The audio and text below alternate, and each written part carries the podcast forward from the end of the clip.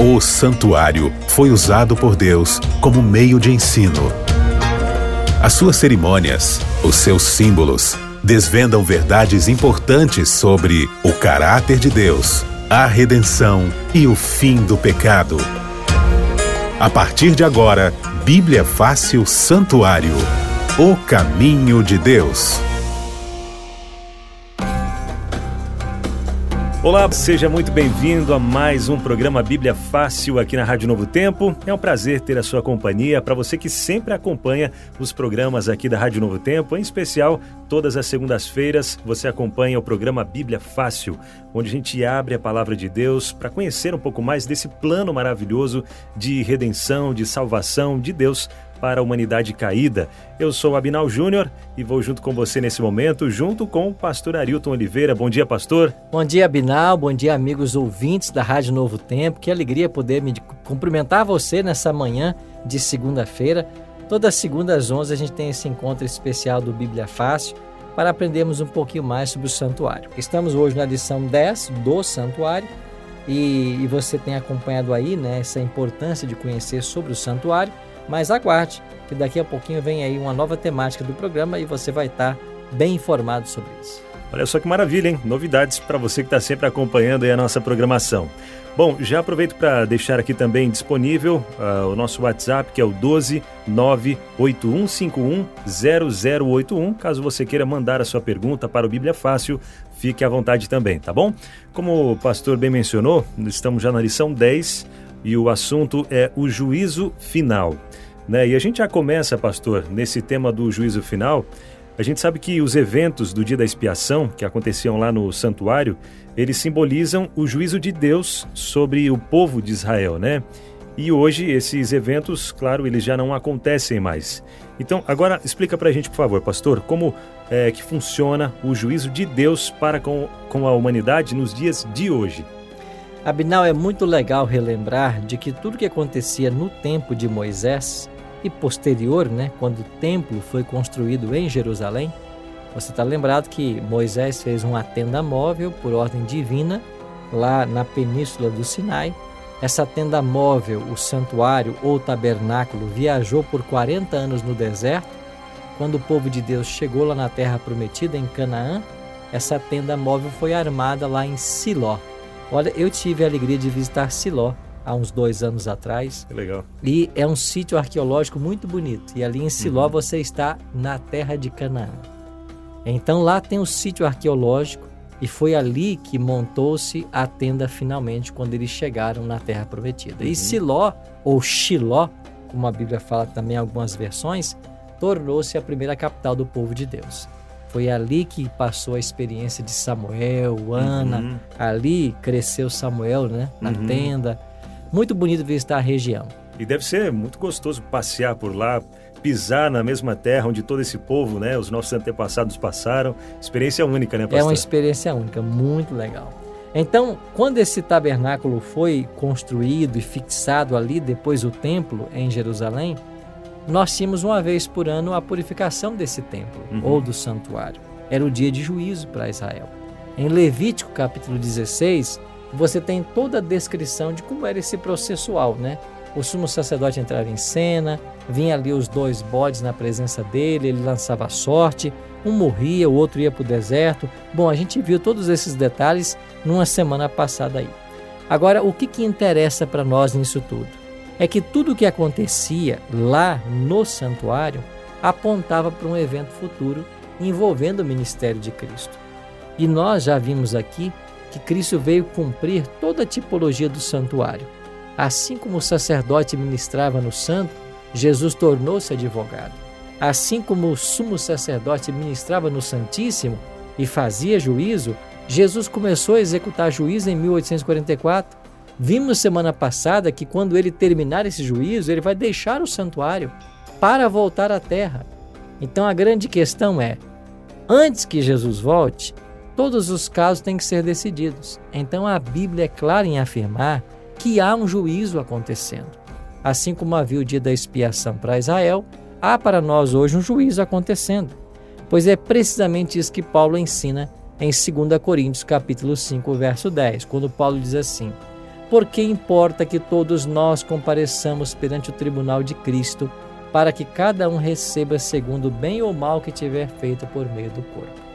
Então, inclusive, Paulo diz assim, inclusive eu, porque importa que todos nós, Paulo se inclui como aquele que deve comparecer perante o tribunal de Cristo. Se você for para Eclesiastes, que é um livro escrito pelo homem mais sábio do mundo, que é Salomão, e em Eclesiastes, no último capítulo, no capítulo 12, no último versículo, o sábio Salomão escreveu assim: Porque Deus, Eclesiastes 12, 14, porque Deus há de trazer a juízo toda a obra, até tudo que está encoberto, quer seja bom, quer seja mal. Então Salomão termina o seu livro de Eclesiastes dizendo: Deus vai trazer toda a obra à luz, a juízo para que cada um receba pelo bem ou mal que tiver feito por meio do corpo. Então a Bíblia é clara em afirmar que haverá um juízo. Então o juízo lá em Israel, que era no dia da expiação, aponta para um juízo final que vai acontecer. Esse juízo divino, já vimos aqui também, é dividido em três fases. A primeira fase se dá antes da volta de Cristo, a segunda durante e a terceira depois. Hoje nós vamos focar um pouquinho na segunda e na terceira fase, quando falaremos então do juízo final. Sim, na semana passada, inclusive, a gente falou um pouco sobre a volta de Jesus, né? Um assunto maravilhoso. É, agora, talvez seja essa a dúvida do ouvinte que está acompanhando a nossa programação agora. Depois que passar todo esse período, né, inclusive os mil anos, depois que a gente já for para o céu, é, passaram-se os mil anos, é, como que vai ser, pastor? A gente vai viver a eternidade no céu ou na, aqui na Terra mesmo, um planeta restaurado? A Bíblia fala alguma coisa sobre isso também? É clara nesse assunto? Existe apenas um local na Bíblia onde aparece essa expressão milênio ou mil anos e temos informação sobre esse período. Uhum. É Apocalipse capítulo 20. Olha as menções que há aqui a respeito dos mil anos. Apocalipse 20, versículo 1, descreve o momento em que Satanás será preso. Isso aqui é por ocasião da volta de Cristo. Uhum. Assim diz o texto, Apocalipse 20, verso 1. E vi descer do céu um anjo que tinha a chave do abismo e uma grande cadeia na sua mão, ou corrente, né? Ele prendeu o dragão, a antiga serpente, que é o diabo Satanás, e o amarrou por mil anos. Durante os mil anos, pós volta de Cristo, uhum. o primeiro acontecimento será a prisão de Satanás. Satanás estará preso por um período de mil anos. Após esse período, o Apocalipse informa que ele vai ser solto. Agora, no versículo 4 diz assim: Vi tronos e assentaram sobre eles, vi tronos e assentados sobre eles aqueles aos quais foi dada autoridade para julgar. Aqui há uma cena judicial. Uhum. Nós vimos semanas atrás que em Daniel capítulo 7 também tem uma cena judicial. E Cristo, ele vai até o Pai para começar o juízo. No capítulo 12, termina o juízo e Jesus deixa o santuário. Agora em Apocalipse 20, versículo 4, está falando de um outro juízo. Que juízo é esse? Aqui diz que foi dado autoridade para julgar e vi as almas daqueles que foram mortos por causa do testemunho de Jesus. E aqui diz que eles serão agora julgados. Esse é o juízo comprobatório, como nós chamamos. O que significa isso? Os ímpios, o caso deles também será analisado. Não para se dar uma chance de salvação, porque eles já estão perdidos, mas é simplesmente para se declarar para o universo o motivo da sua perdição. É por isso que essa segunda fase do juízo nós chamamos de comprobatório o juízo de comprovação. Então, haverá um juízo durante o milênio. E aqui diz no final do verso 4 que os salvos viveram e reinaram com Cristo durante mil anos. Então nós podemos listar: Cristo volta, começa o milênio. Satanás é preso, acontece um juízo no céu e os salvos estão reinando com Cristo. Uhum. Nesse período, a terra vai estar caótica, sem forma e vazia. E o profeta Jeremias, lá no capítulo 4 do seu livro, ele faz uma descrição. E ele olhou para a terra era um completo deserto. Ou seja, não, haver, não, não ficará nenhuma obra de pé quando Jesus voltar. Tudo será destruído. Então isso se dará por um período de mil anos. Certo. Agora, até falando sobre essa questão, né? É, o que Deus vai fazer com Satanás e os seus anjos?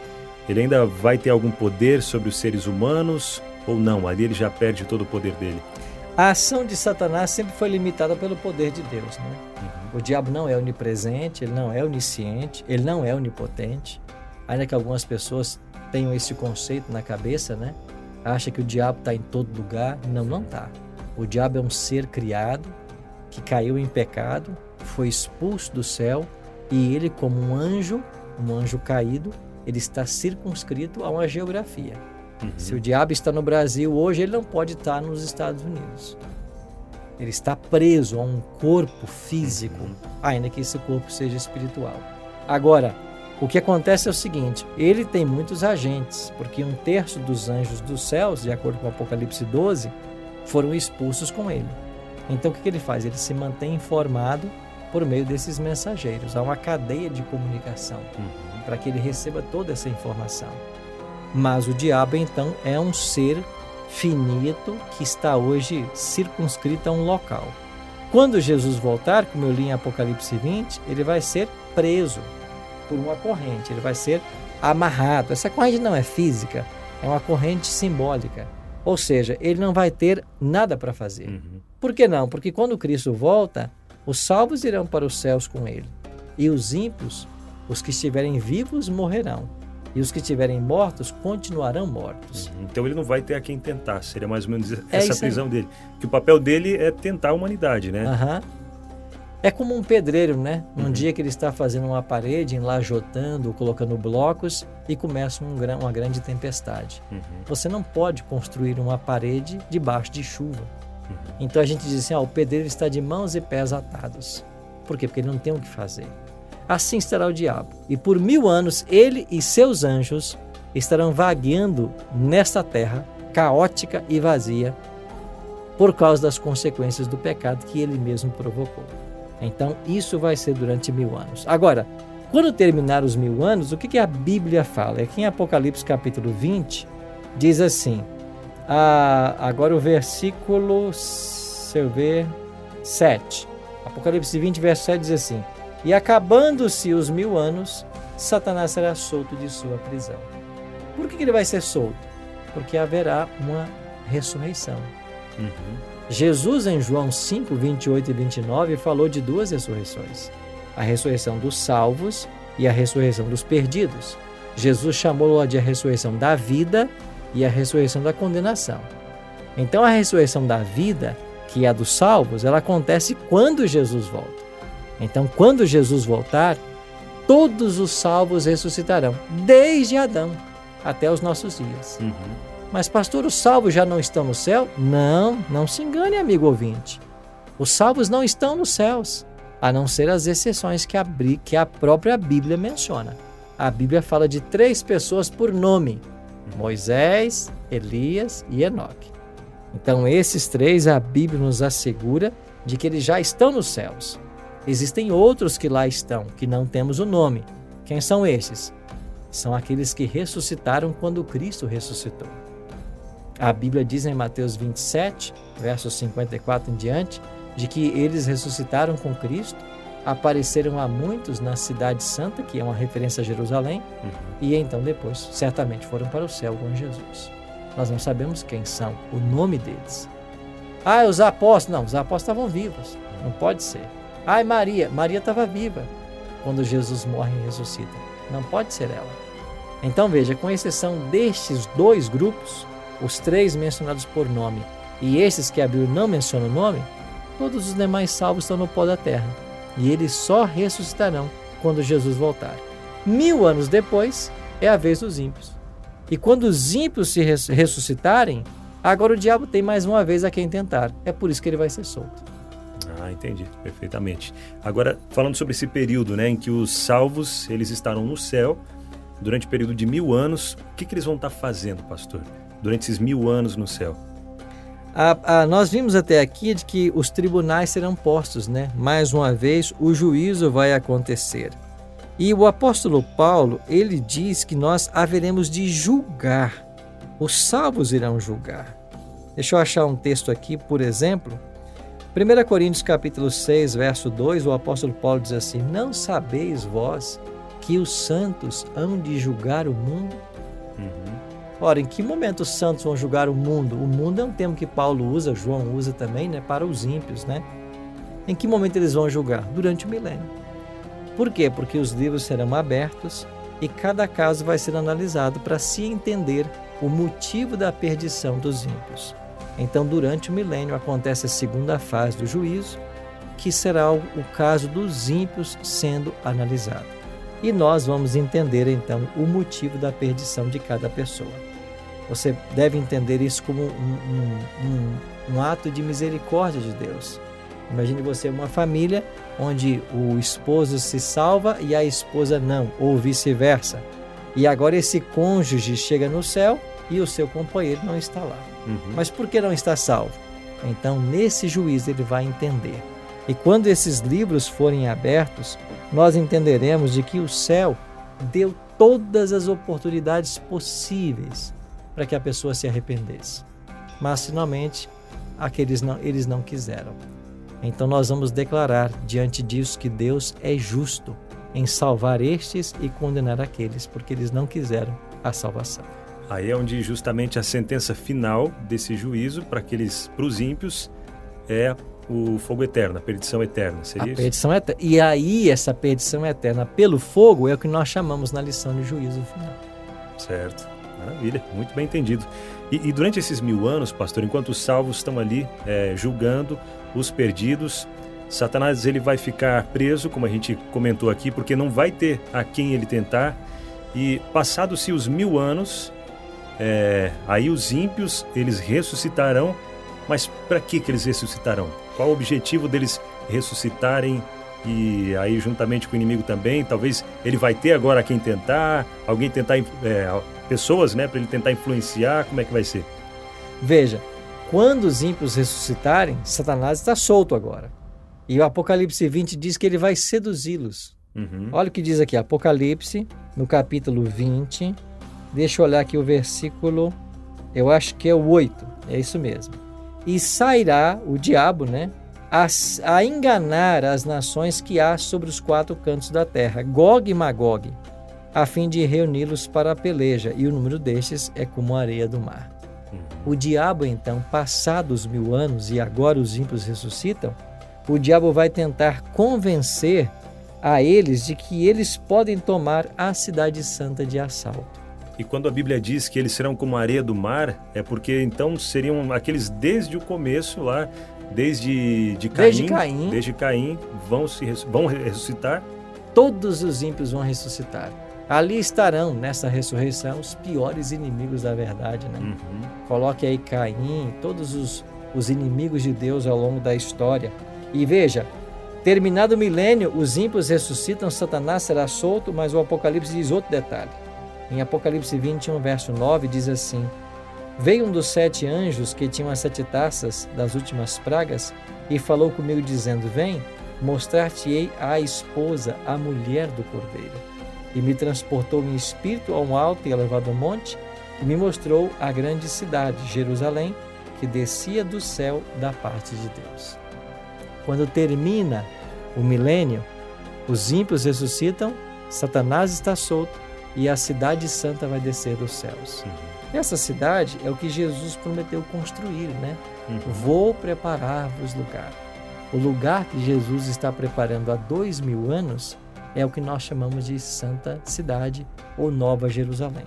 Esse é o nome que o Apocalipse dá para ela. Uhum. Ela agora vai voltar. Ela vai pousar nessa terra. E quando ela pousar, Satanás vai convencer os ímpios de que eles têm poder para atacar e invadir essa cidade pela força. Então agora, Abinal, nós chegamos ao clímax uhum. do grande conflito entre o bem e o mal. Então, na ressurreição, quando Jesus voltar, aqueles que os justos que morreram, eles serão ressuscitados já transformados. Transformados, glorificados, glorificados. é a expressão que Paulo usa. Né? E agora, esses ímpios que morreram, eles vão ressuscitar da mesma forma que eles morreram. É Do isso? jeito que morreram, porque o ímpio não tem glorificação. Uhum. Se ele morreu cego, ele vai ressuscitar cego. Se ele morreu aleijado, ele vai ressuscitar aleijado. Seria como se fosse um filme de zumbis, digamos assim, né? Que o pessoal muito coloca hoje em dia, mais ou menos. Mas talvez ele assim, ele não, eles não vão ressuscitar com a carne apodrecida, como é o morto, ou às vezes nas cenas uhum. dos zumbis, né? Mas como era a pessoa quando morreu, assim ela vai ser recomposta. Assim ela vai ressuscitar. Não vai haver uma glorificação desse uhum. corpo. Então a mancha do pecado vai estar ali, os defeitos físicos, etc. Mas então o diabo vai convencê-los e eles vão tentar atacar a cidade. Certo. E nesse ataque, claro, eles são derrotados mais uma vez. E agora, é, a gente fala um pouquinho sobre essa questão ali do, do juízo final. É, talvez quem está acompanhando a nossa programação nesse momento fica pensando, né? Poxa vida, e agora? É, eu participando desse juízo final, como será que eu vou ser julgado? Eu preciso ter medo desse juízo? O que, que eu preciso fazer? Tem alguma coisa que eu precise fazer para ser aprovado nesse juízo? Ou já foi feito? Jesus já fez tudo? Qual é o meu papel nessa questão aí do juízo final? Olha, eu queria ler aqui uh, o texto do Apocalipse capítulo 20 que descreve então a cena do juízo final. E diz assim, olha, versículo 9, Apocalipse 20, verso 9 e subiram sobre a largura da terra, e cercaram o arraial dos santos e a cidade querida.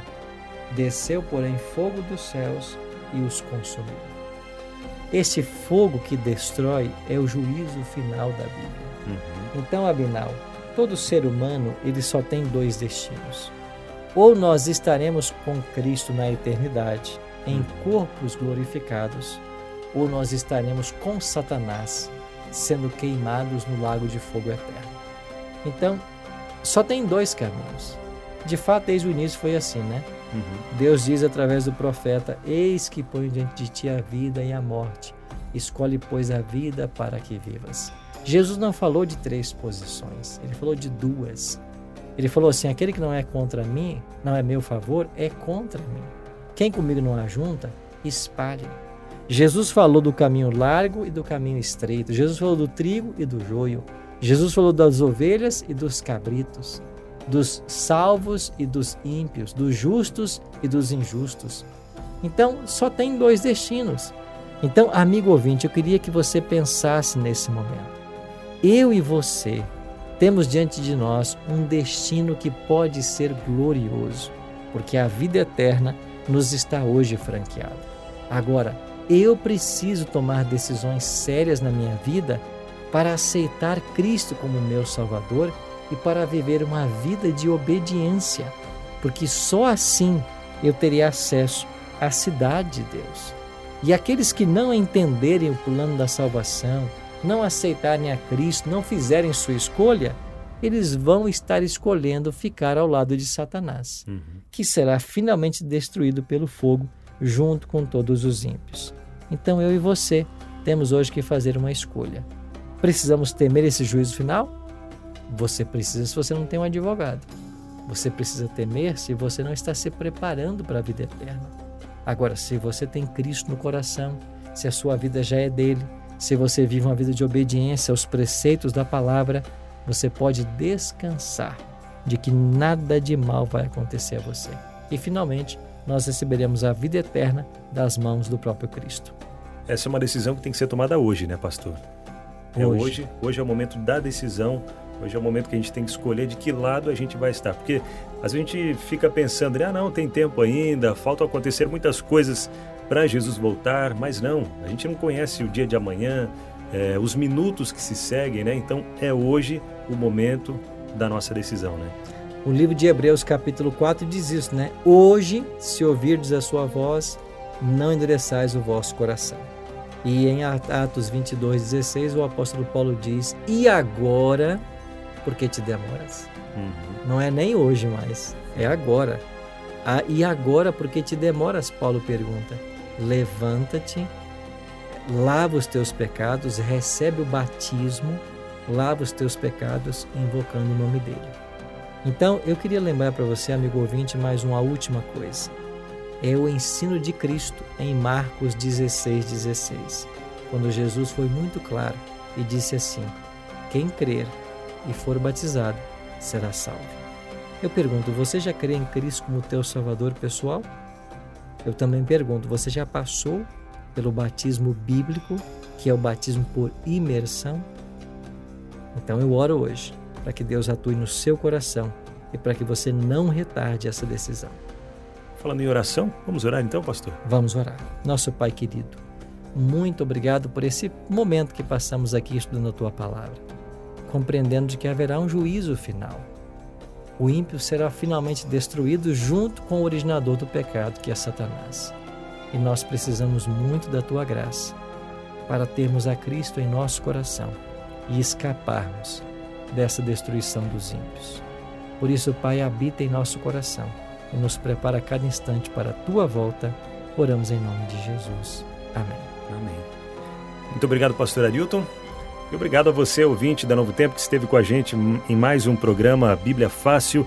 Já aproveito para te relembrar também, se você quiser receber inteiramente gratuito aí na sua casa esse DVD, o Santuário Caminho de Deus, você entra em contato com a gente agora mesmo no telefone 0 operadora 12 21 27 31 21. Repetindo, 0 operadora 12 21 27 31 21. Ou pelo WhatsApp você também pode mandar uma mensagem para a gente no 12 9 8244 4449. Repetindo, 12 9 8244 4449. E no próximo, na próxima segunda-feira, nós estaremos de volta aqui na Rádio Novo Tempo para mais um programa Bíblia Fácil, falando sobre verdades do santuário. Um grande abraço para você e a gente se encontra. Bíblia Fácil Santuário O caminho de Deus.